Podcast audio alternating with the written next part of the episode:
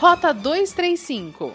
Em visita de dois dias a Gramado, o ministro do Turismo, Marcelo Álvaro Antônio, recebeu pedidos do trade turístico e também do prefeito Fedoca Bertolossi. Marcelo Álvaro Antônio teve encontro para conhecer a preparação de eventos e também foi apresentado a parques que ficarão prontos entre o final do ano e 2021, como o Parque da Mônica e o Termas Parque. O ministro recebeu pedidos de infraestrutura, como o asfaltamento da estrada do Caracol, que liga Gramado a Canela, mas também recebeu pedido para apoiar os eventos de Gramado, especialmente o Natal Luz.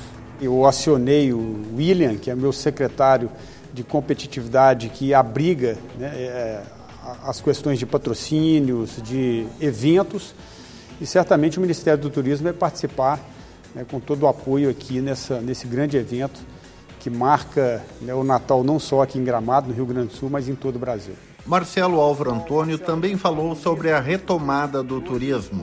A retomada ela precisa se dar de uma forma responsável e que é possível sim que haja uma flexibilização consciente, obedecendo todos os protocolos de biossegurança. O próprio Ministério do Turismo lançou o selo de biossegurança do turista para mais de 15 segmentos, rede hoteleira, agências de viagens e outras mais. E a gente entende que obedecendo esses protocolos, é, a gente consegue comprovar que o turismo não é o vilão dessa história. Obedecendo os protocolos, certamente a gente vai dar confiança e segurança para os turistas. Morreu quinta-feira um dos jornalistas que mais divulgou o gramado para o Rio Grande do Sul, Alceu Feijó. Ele tinha 93 anos, era natural de São Francisco de Paula, mas construiu sua carreira de fotojornalista em Novo Hamburgo. Há 60 anos trabalhava no grupo editorial Sinos, que edita o Jornal de Gramado, entre outros títulos.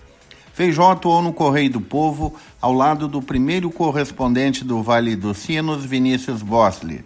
Juntos fizeram uma dupla que divulgou nos anos 60 e 70 as belezas de Gramado e o empreendedorismo de sua gente. Suas matérias na Folha da Tarde eram guardadas com orgulho por muitos gramadenses como um documento de que um dia a cidade seria referência turística, como de fato se tornou. Rota 235 é o podcast da Rádio Hortências. Acompanhe no site radiohortências.com ou siga no Spotify Rota 235.